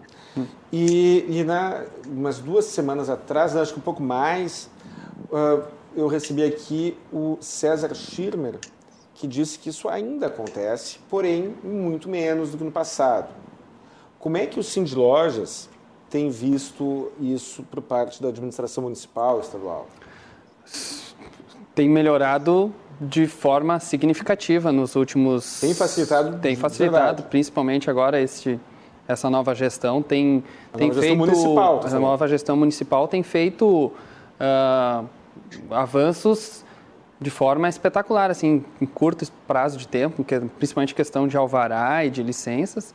E isso contribui para não só para o empresário, mas contribui principalmente para o consumidor, para o cidadão, porque no momento que uma empresa ela é impedida de entrar no mercado, ela, ela diminui a, a, a concorrência. E a concorrência ela é boa para a sociedade, tanto para ter mais opções de emprego, como para o consumidor ter mais opções e melhores opções de, de consumo. O encaminhamento de alvarás, o encaminhamento de, de licenças em geral. Exatamente, tem melhorado muito né, nos últimos, nessa gestão.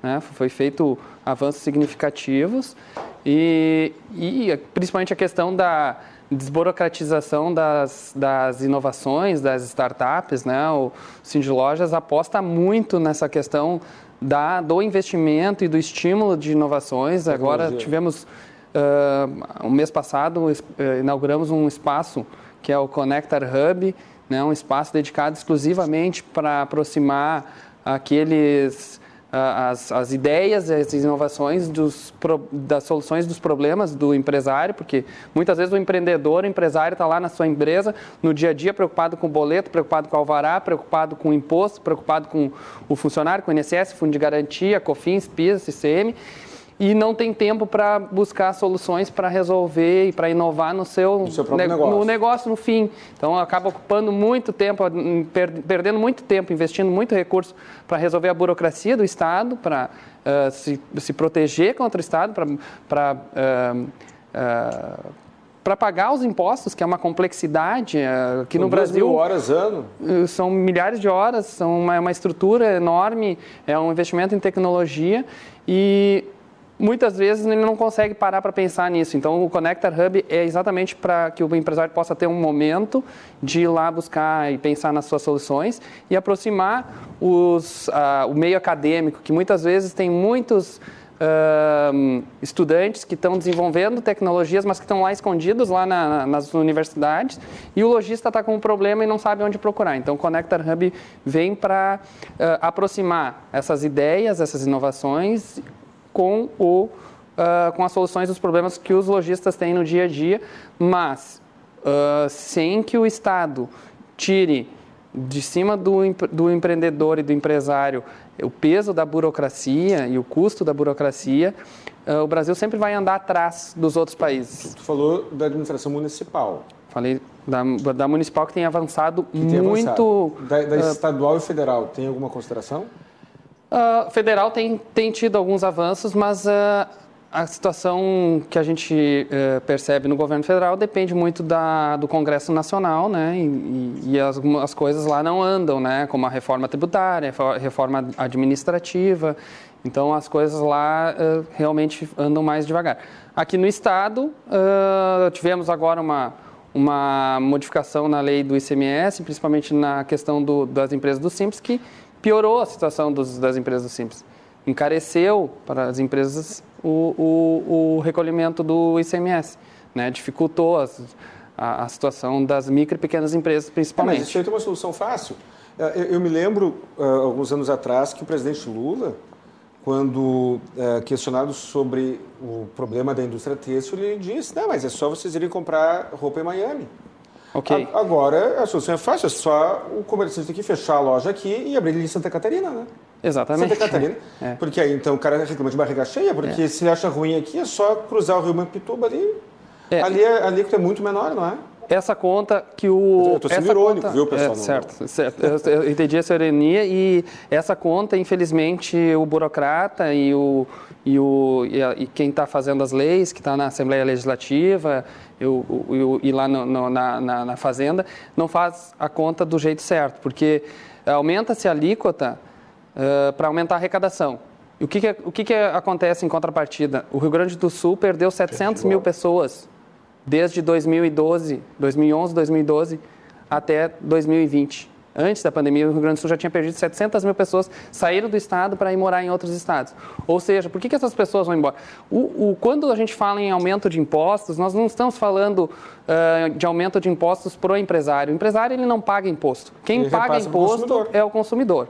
Quando o consumidor se depara com, uma, com um custo de vida maior e com condições de vida pior, o que, que ele faz? Ele procura um lugar melhor para morar. E aí ele vai para Santa Catarina, ele vai para o Paraná, ele vai para Mato Grosso, ele vai para Rondônia, ele vai para Roraima, ele vai para vários estados, vai para o Nordeste, ele sai do... Ele vai para o Paraguai, o Paraguai... Paraguai está tá roubando, no bom sentido, nossas empresas. E Certamente. tem muita gente indo para o Paraguai morar porque uh, o custo de vida é mais baixo e, e, e, e os indicadores são melhores. E aí, quando vai 700 mil pessoas embora, são 700 mil pessoas multiplicado por 3 mil, 4 mil reais de renda média, e aí multiplica esse consumo, faz o, a, o valor da alíquota do ICM, a gente vê quanto que o Estado perdeu de arrecadação. No momento que ele aumenta a alíquota e deveria quando ele deveria fazer o contrário. É a mesma coisa na minha loja. Se, eu, se na minha loja eu não estou conseguindo uh, uh, ter uma relação de despesa e receita uh, equilibrada, eu vou lá e aumento o preço. Aí o cliente vai comprar no, no concorrente. Sim. A minha venda cai e a minha situação fica pior. No Estado é a mesma coisa. Quando o Estado aumenta a alíquota para aumentar a arrecadação, ele expulsa. Claro que isso é mais demorado, leva mais tempo do que numa empresa uh, normal, mas é só olhar o que aconteceu. 700 mil pessoas foram embora do Estado e 700 mil vezes uh, o, o, a renda per capita média multiplicado pelos 17,5%, 18% de ICMS, a gente vê quanto que o Estado perdeu de arrecadação com a intenção de aumentar. Mas é que essa conta está errada, sabe por quê? Eu estou falando da, da, renda per capita média. Mas o cara que sai do Rio Grande do Sul para ir ah, para lá, ele não é um cidadão médio. Perfeito, com certeza. Ele é normalmente é, que tem, quem tem a opção de sair, né? Porque o, a pessoa mais pobre e com menos aqui. condições acaba ficando mais pobre ainda, miserável, morando e, e, e, aí não sabe por que as pessoas em condições de rua aumentam no, no estado do Rio Grande do Sul. Nós tivemos nove meses, nos últimos nove meses houve uma uh, um decréscimo no índice de desemprego.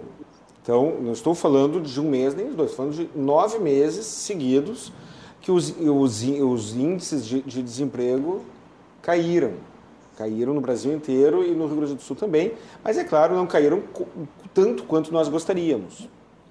Uh, o que, que tu me diz sobre isso, tendo em vista que nove meses atrás a gente ainda estava uh, no pico das restrições? Lá em, lá em março, o desemprego estava caindo, sendo que em março uh, uh, uh, o rigor das medidas de isolamento eram as maiores do ano.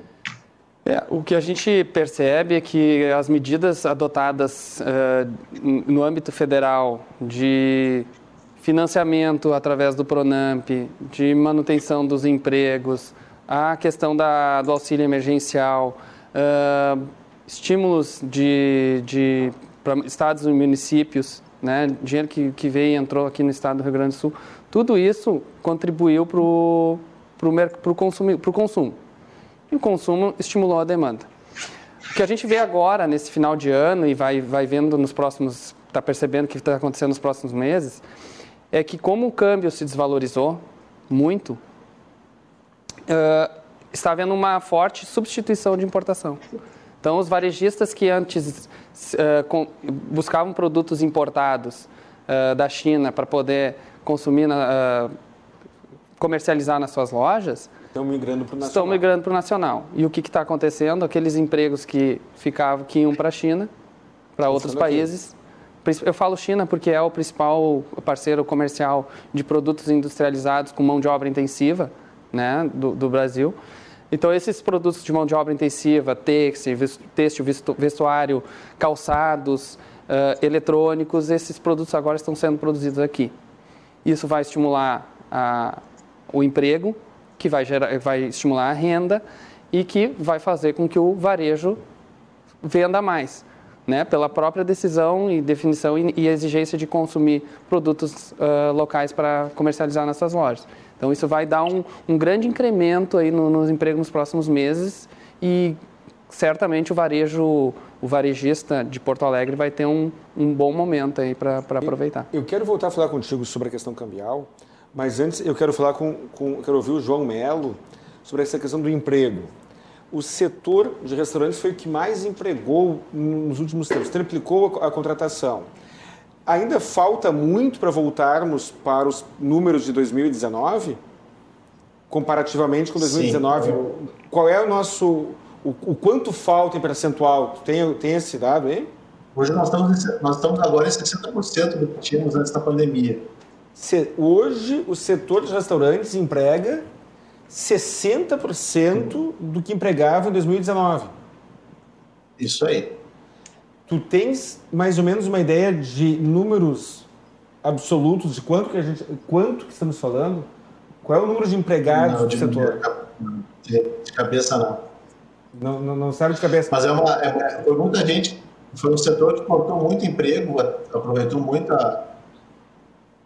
Eu, por exemplo, na minha empresa, não demiti ninguém, porque eu sabia que, ela, que como é um trabalho muito especializado, é uma, uma mão de obra que tem que ser especializada, treinada e preparada, acabou na retomada conseguindo, conseguindo continuar com toda a equipe, né? Mas muita gente demitiu porque não conseguiu segurar e agora está precisando retomar e não tem gente para trabalhar. Está faltando gente para trabalhar. É um setor difícil contratação. Outra coisa, houve uma, uma, mudança de comportamento social e houve uma, uma, uma, certa migração. O mercado de Porto Alegre, por exemplo, ele, ele teve uma retração enquanto o mercado do, da praia, o mercado do litoral, uh, teve uma baita, baita crescimento. Cidades do litoral que não costumavam ter uma, uma vida comercial intensa ao longo do ano, passou a ter. Cidades viraram assim, cidades efetivamente durante o ano também. Também não era apenas um local para veraneio ou para final de semana. Esses empregos. Não, a infraestrutura da praia Pode falar, por favor. Melhorou muito. Hoje em dia toda a praia está coberta com fibra ótica. Isso para home office é fundamental, né? Então muita gente, quando começou a pandemia, passou a trabalhar na praia. E isso movimenta a economia da praia, né? Mas, mas a, a, praia, ela, ela não, ela roubou, no bom sentido, mão de obra da capital? Acredito que um pouco sim. Um pouco sim. E, e esses empregos aqui, essa triplicação de contratação, uh, os dados que nós temos é do estado inteiro. Mas eu Sim. imagino que o, o, litoral, como já tinha uma demanda reprimida, digamos, porque existia pouca demanda reprimida por movimentação, eu quero dizer, por aquecimento. É, o veraneiro era muito verão, o litoral era muito verão, né? Era, era muito, muito verão, verão, Muito, muito, empregado do temporário. Uh, agora, o, só na capital e grande, só em Porto Alegre e Grande Porto Alegre, essa recontratação foi em níveis parecidos com esses que estamos uh, tendo aqui informação? Acredito que sim, acredito que sim. Porto, Porto Alegre tem uma retomada muito forte, muito pelo turismo retomando Porto Alegre, né, pela orla nova, então isso tem movimentado bastante a cidade. E voltando sobre a questão cambial, um, um dólar mais alto inibe o turismo externo e inibe as importações. Até que ponto tu, tu enxerga, e eu já vou passar depois essa mesma pergunta para o Carlos aqui, aqui presente, até que ponto tu enxerga como benéfico um dólar alto? Porque a gente sabe que o dólar alto ele traz consequências negativas também, mas para o teu setor, tu, tu torce que o dólar siga alto? O dólar, o ideal é que tivesse um pouco mais baixo sempre, porque quando começa a subir muito, o pessoal gosta de exportar carne, proteínas, né? Então acaba mandando para fora do Brasil o nosso produto aqui encarecendo nossa nossa produção, né? Carnes, derivados de leite, isso sobe muito, subiu muito nos últimos tempos. E acredito que o, que o efeito do dólar alto tenha, tenha isso também. A pessoa prefere, prefere vender para fora com dólar mais alto se, se eu estivesse falando com, com o pessoal de commodities, a, a opinião seria oposta, é claro. Né? É. Imagina. Carlos, dólar alto, tu tornas que o dólar, para o teu setor, continue alto, tu torce que ele caia? Uh, o varejo ele tem diversas empresas que atuam em, em vários segmentos e que uh, uns são prejudicados ou são beneficiados conforme o dólar uh, oscila. O ideal é que o dólar oscile o mínimo, oscile o mínimo possível, porque as, para as empresas conseguirem se organizar e trabalhar de forma equilibrada. Né? Agora, uh, o que a gente precisa uh, pensar é que o dólar, quando o dólar ficou muito baixo, também uh, perdemos muitos empregos, principalmente da indústria que é mão de obra intensiva e que emprega muita gente com baixa qualificação. Né? Esses, esses empregos agora a tendência é voltar, né? com uma confecção, calçados, uh, brinquedos, eletrônicos, são todos uh, uh, indústrias que empregam muitas pessoas. E justamente é, na questão da mão de obra que a gente acaba ficando de, em desequilíbrio com os países asiáticos, principalmente a China.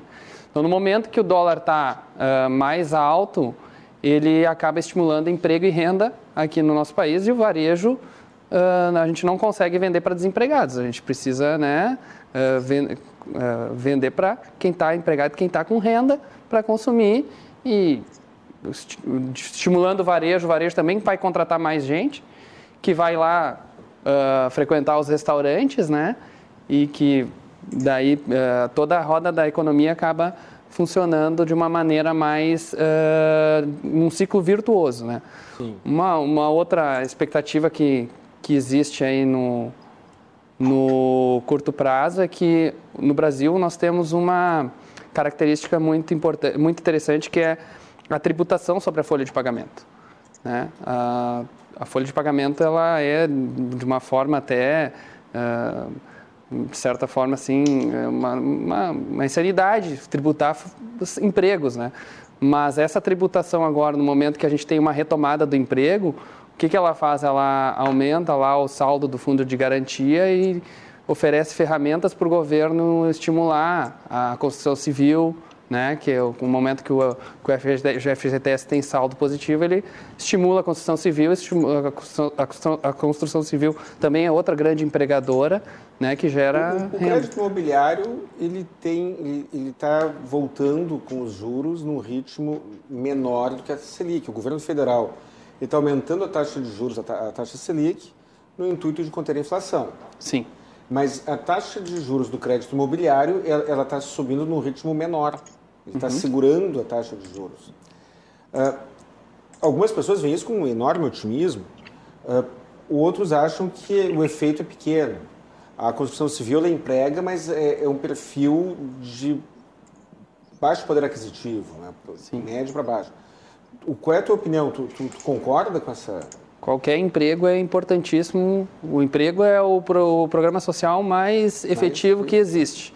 Então, tudo bem, nós não vamos ter um estímulo uh, para a construção civil, mas aquele, aquele cidadão que estava desempregado, que não tem qualificação e que a construção civil busca ele para oferecer um emprego e uma renda e uma qualificação, ele vai consumir na padaria, no açougue, na, né, no, no, na loja de vestuário, e aí o, o, o varejista lá do vestuário que vendeu para ele vai conseguir trocar de apartamento, vai conseguir trocar seus móveis, né, o, o mercadinho vai conseguir ir para um restaurante eh, jantar no final de semana e aí vai e aí toda a economia acaba sendo estimulada. Então na, na não quinta... existe emprego ruim, desde não existe que emprego ruim. O ruim é desempregado. Na quinta-feira e Alexandre pode me interromper, por favor, viu? Uh, na, na quinta-feira passada uh, nós estávamos, estávamos falando sobre a implantação da tecnologia 5G.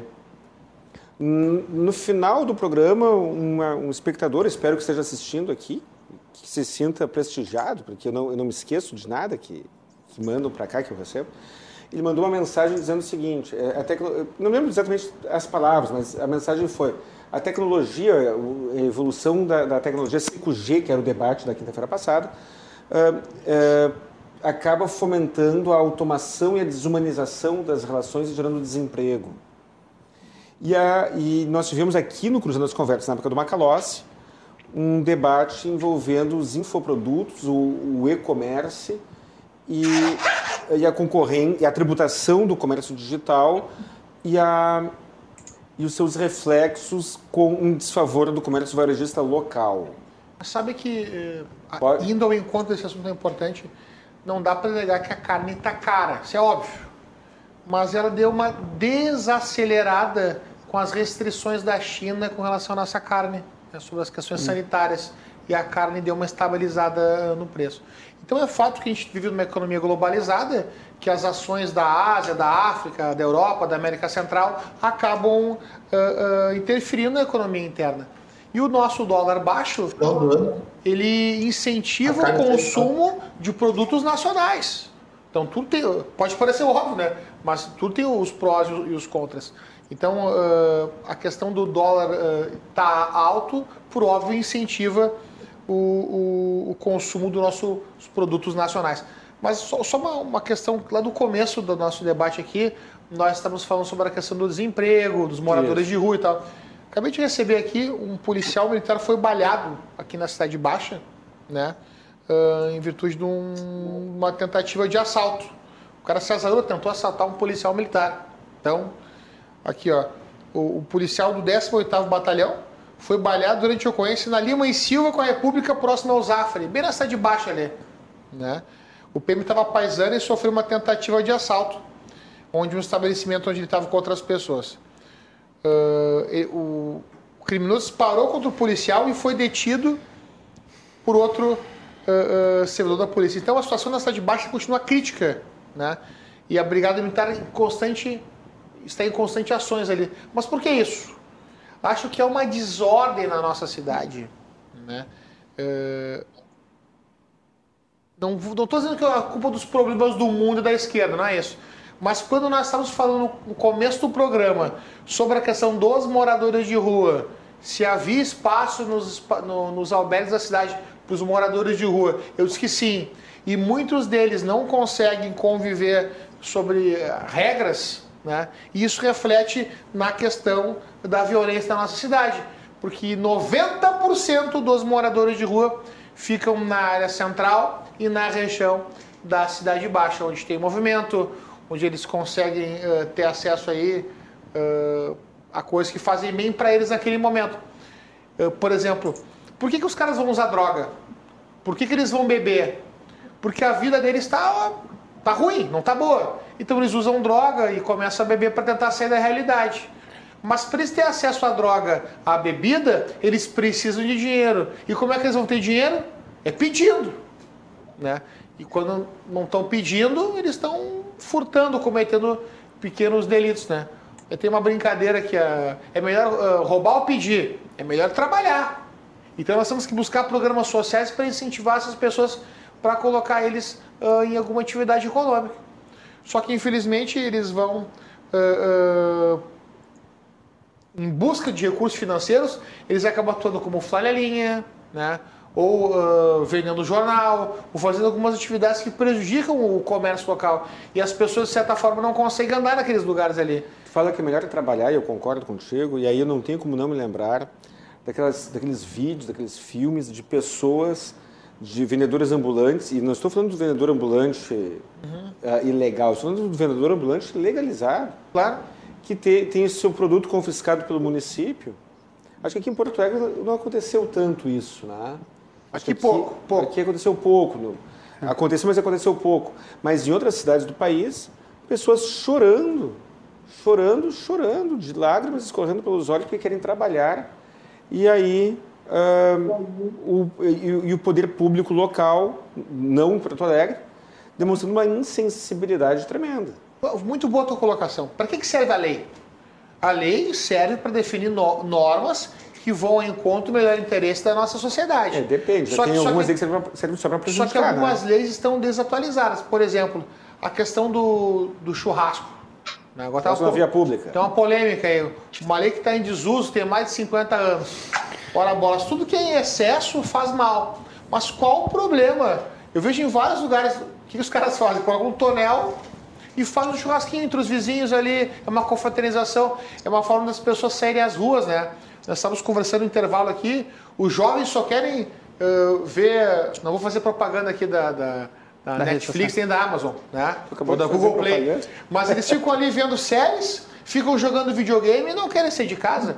Eu tenho, por exemplo, uma filha de 11 anos e para tirar ela de casa tem que fazer uma força assim imensurável, né? Então, essa, essa, essa, essas próprias, uh, uh, esse próprio projeto aí que prevê a ocupação desses 18, 18 espaços públicos em parceria da, pública privada vai incentivar as pessoas a saírem de casa, a voltar a consumir, andar nas ruas. Sabe a as pessoas vão ter, as pessoas vão ter higiene uh, mental, vão melhorar sua forma física, vão circular mais. Pega mas o sol, de cabeça de não cabeça, consigo te dizer os 18, mas eu vou citar dois locais para ti, por exemplo. Tem um churrasquinho delicioso ali, não estou fazendo propaganda, tá? Não, mas é no final da Getúlio Vargas com o Menino Deus, Isso. embaixo do, do viaduto ali no Hospital Mãe, de Deus. Deus.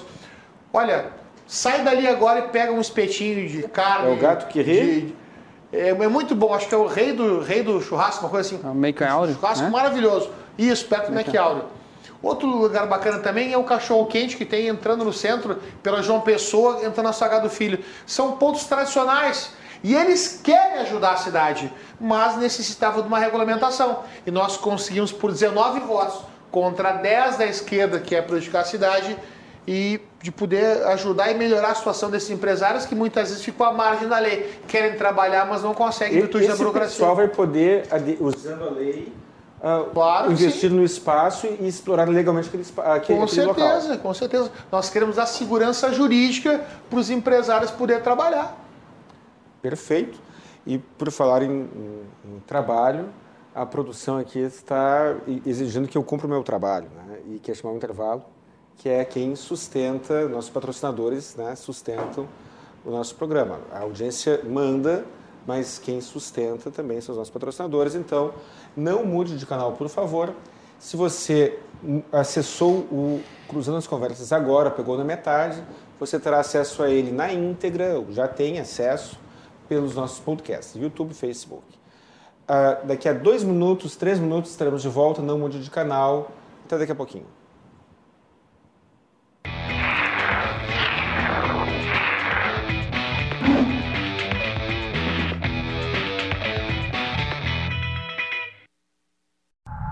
Acorde. Temos um convite para você dormir melhor. O seu colchão precisa ser personalizado para a sua saúde. Por isso, a Vivar é a primeira empresa do Brasil a montar todos os seus colchões à mão. E por que só a Vivar faz isso por você? Porque para nós, a sua saúde importa muito. Sinta-se convidado a dormir melhor. Todos os dias, faça sol ou faça chuva, os Nakamura se encontram para cultivar esses lindos tomates vermelhinhos. Os mesmos que Alice nunca deixa de comprar quando vai no Zafari. E sabe por quê? Porque de uns tempos pra cá, o Paulo Roberto se revelou um pizzaiolo de mão cheia. A vida acontece quando você se encontra.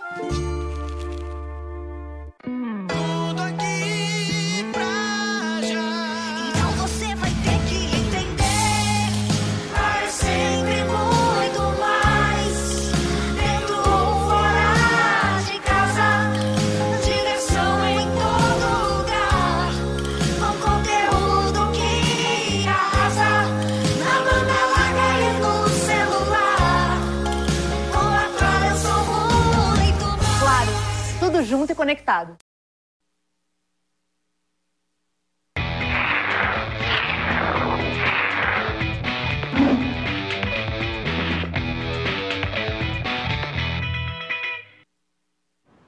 Boa noite. Voltamos para o terceiro e último bloco do programa Cruzando as Conversas. O programa Cruzando as Conversas é um oferecimento da Associação dos Oficiais da Brigada Militar e do Corpo de Bombeiros Militar defendendo quem protege você. Estamos falando da retomada da economia, de um importante projeto de lei do município de Porto Alegre que pretende uh, valorizar os espaços públicos, numa parceria público-privada, e aproveitamos no decorrer do programa e também já falamos de questões cambiais, burocracia, quão difícil é a vida do, do empresário local, algumas, algum, algumas medidas positivas que estão sendo tomadas pela administração atual do município, outras nem tanto, e assim vai. Se perdeu o programa, procure lá no YouTube, no, no Facebook, na sua íntegra. Uh, João Melo, considerações finais, por favor. Uh, fique à vontade para uh, fazer um apanhado de tudo que aqui falamos e deixar né, teus conselhos, tuas sugestões para o pessoal, para os, os empresários do ramo alimentício. A chance de estar aqui conversando com vocês, com o pessoal tão qualificado, né? Uma audiência também qualificada e é importante sempre ressaltar que ações que desenvolvam a economia, ações que desenvolvam o empreendedorismo, ações que busquem diminuir a burocracia ou facilitar também a vida do empresário. São sempre bem-vindas e sempre apoiadas para o nosso setor, o setor de gastronomia, que é um setor tão rico, tão culturalmente uh, desenvolvido, e ele, essas ações buscam e ajudam muito a, a concretizar a, a, história de Porto Alegre, a cultura de Porto Alegre, e isso faz muito bem para todo o nosso setor, para toda a sociedade, para toda a comunidade como um todo. A, a gente vem numa retomada, a gente acredita que o turismo vai ser o grande, o grande nome dessa retomada.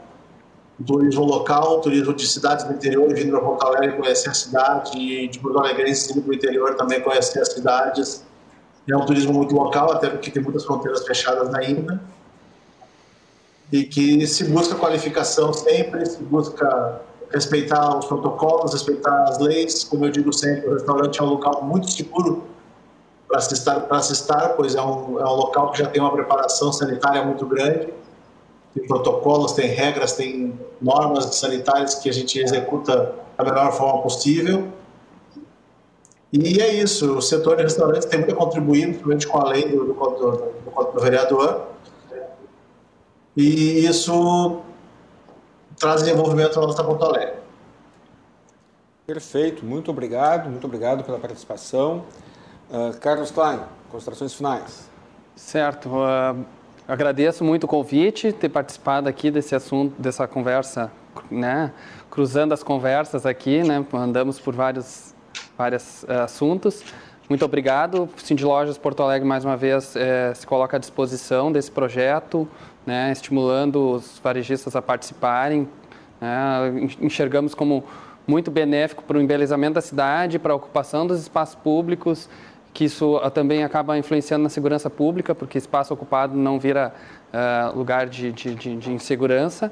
Uh, convidamos né, os nossos uh, associados e lojistas a prepararem as suas lojas né, para esse, esse final de ano. A retomada está acontecendo e deve se intensificar aí com Black Friday e Natal. Cindy Lojas uh, vai ter aí nos dias 9 e 10 uma, uma, um treinamento especial para que esse lojista possa aproveitar da melhor forma uh, uh, essa, essas datas e minimizar os prejuízos desse período tão conturbado.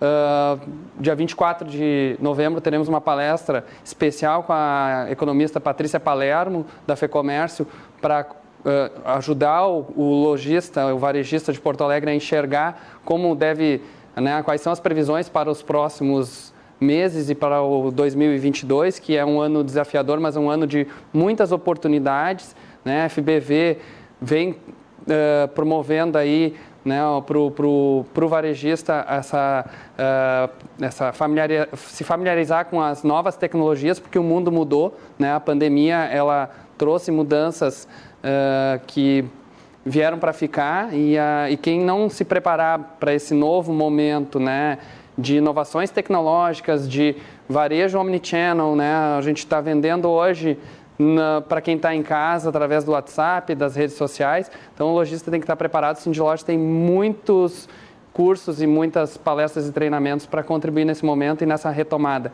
Quem ficou aí até agora tem que se preparar para surfar essa onda aí, porque o momento é bastante otimista. Muito obrigado. Obrigado, Alexandre. Considerações? Uma satisfação estar aqui na EDC com o Carlos Clay, com o João Melo, uma bancada muito qualificada, né? Eu quero mandar um recado não só para um milhão e meio de pessoas que moram em Porto Alegre, mas especificamente para os empresários. Invistam em Porto Alegre, não saiam da nossa cidade. A Secretaria de Desenvolvimento Econômico, a Prefeitura de Porto Alegre, a base aliada dos vereadores, nós estamos aprovando muitos projetos que vão em encontro do interesse de quem mora em Porto Alegre. Porto Alegre está avançando. Né? Nós conseguimos aí trancar o aumento do IPTU, baixar o, imposto de serviços. Né? Uh, Porto Alegre, inclusive, agora aprovou um auxílio emergencial uh, para quem trabalha, uh, para os artistas da cidade.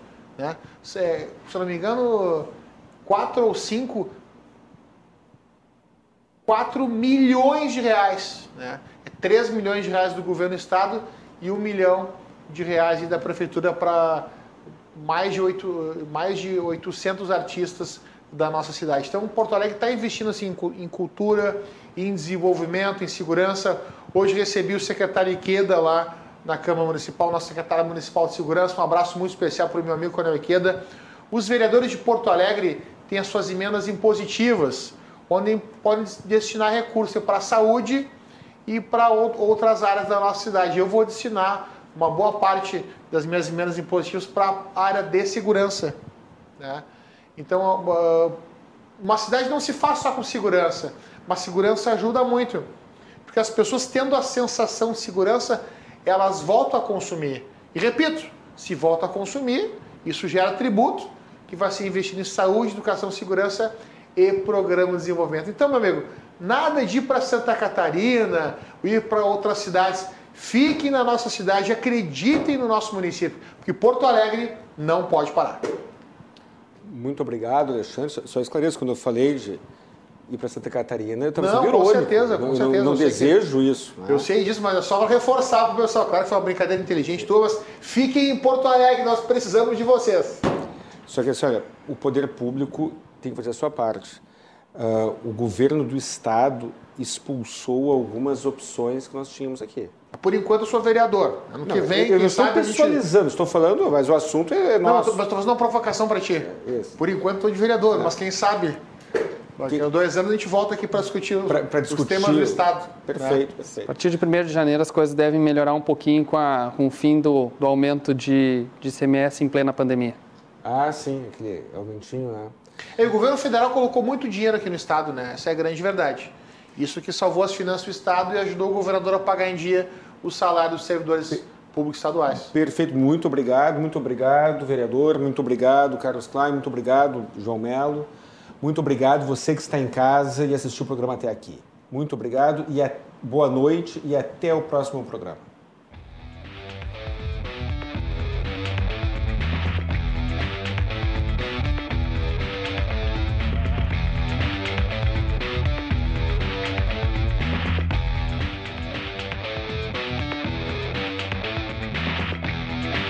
Cruzando as Conversas. Oferecimento: Associação dos Oficiais da Brigada Militar e do Corpo de Bombeiros Militar. Defendendo quem protege você. E Badesul, agente dá valor para o Rio Grande crescer.